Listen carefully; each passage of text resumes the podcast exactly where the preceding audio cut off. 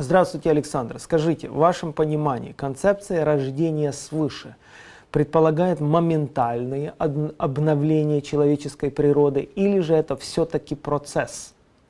Если это момент, то когда он происходит? Дело в том, что анализируя свое хождение в вере, мне, каж... мне тяжело найти ту самую отправную точку, о которой вы часто говорите в своих проповедях и передачах. Очень хороший вопрос, Александр.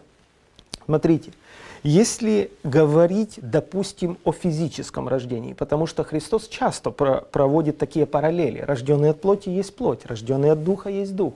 Как вы родились от плоти, так вам должно родиться от духа. Понимал это Никодим, не понимал, Вопрос остается простым. Апостол Петр пишет, если это в вас есть и умножается, что есть? О чем он говорит? Если это у вас есть. Он перечисляет плоды духа, братолюбие, кротость, воздержание, то есть качество новой природы.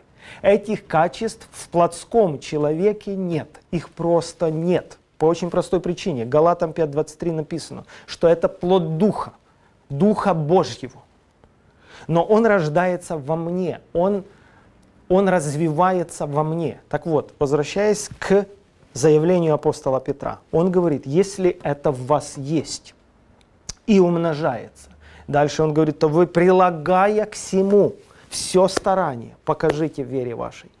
И, и он перечисляет, что показать. То есть старание прилагать имеет смысл только тогда, когда у вас это есть. Но в человеке будь он воспитан в самых лучших условиях, в самой гуманной стране мира.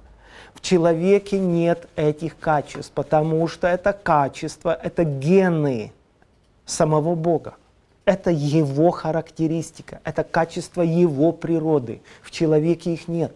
При всех колоссальных стараниях и усилиях человека он не может в себе развить то, что приходит исключительно от Бога.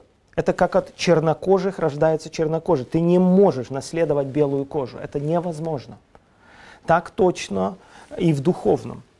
Я все равно верю, что духовное рождение сопровождает себя встречей Духа Святого с Духом человека. И Дух человека, который есть в человеке, ну, можно по-разному выражаться, спит он, мертв он, невозрожден он, какие хотите термины подбирайте, да?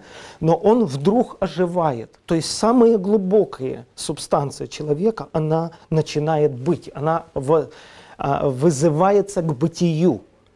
Человек поднимается и, и, и начинает существовать как духовный индивидуум. Он младенец, он слабенький. Как это происходит на, на уровне чувств? Человек переживает, именно переживает. Нельзя забрать, нельзя изъять переживания из этого процесса. Человек переживает Божью любовь, переживает радость в духе. Это конкретное ощущение. Человек переживает мир, человек переживает свободу. Человека глаза открываются. Да я вам Сотни приведу таких примеров, когда человек вот как ножом отрезало, говорит, боже мой, какой красивый мир. Господи, как я не видела, как красиво поют птицы. Да, это конкретный момент, не просто шизофрения, это не просто с людьми что-то случилось. Это конкретный момент.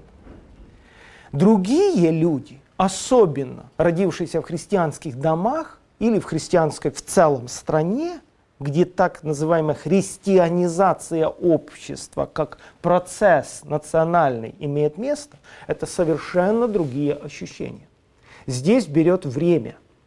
Здесь много времени берет, если мы идем путем просто христианизации людей. Мы скорее прививаем им искусственно или извне прививаем им навыки определенные. Христианам так неприлично одеваться, христиане так себя не ведут, христианин не может так говорить, христианин не может такую музыку слушать. И мы где-то это понимаем. Вот это я все называю понятием христианизация, такое всеобщее просвещение. То я думаю, что это берет века века, когда взять языческую Русь, дремучую 10 столетий назад, и взять теперешнюю ситуацию, то какой-то процесс происходит в обществе в целом. Но момент духовного рождения – это совершенно другой опыт. Совершенно другой опыт.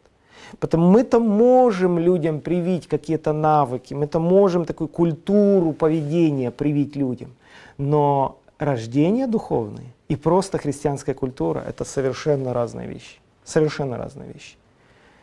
Потому, наверное, Христос сказал фарисеям и книжникам, вы-то, говорит, обходите море и сушу, стараясь обратить хотя бы одного, обратить, ну, как бы веру. И когда вам это удается, вы делаете его в два раза хуже себя. Надо же так. А в чем же вот порог ваш, так скажем?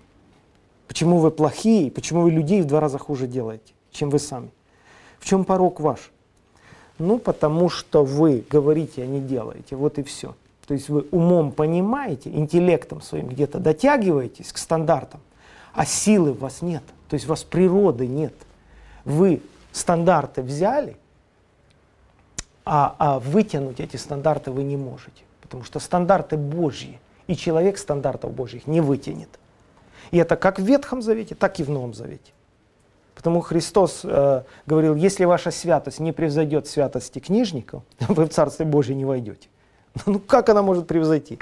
Постятся два раза в неделю, десятины отдают, субботу отделяют для, для Бога и, и все прочее.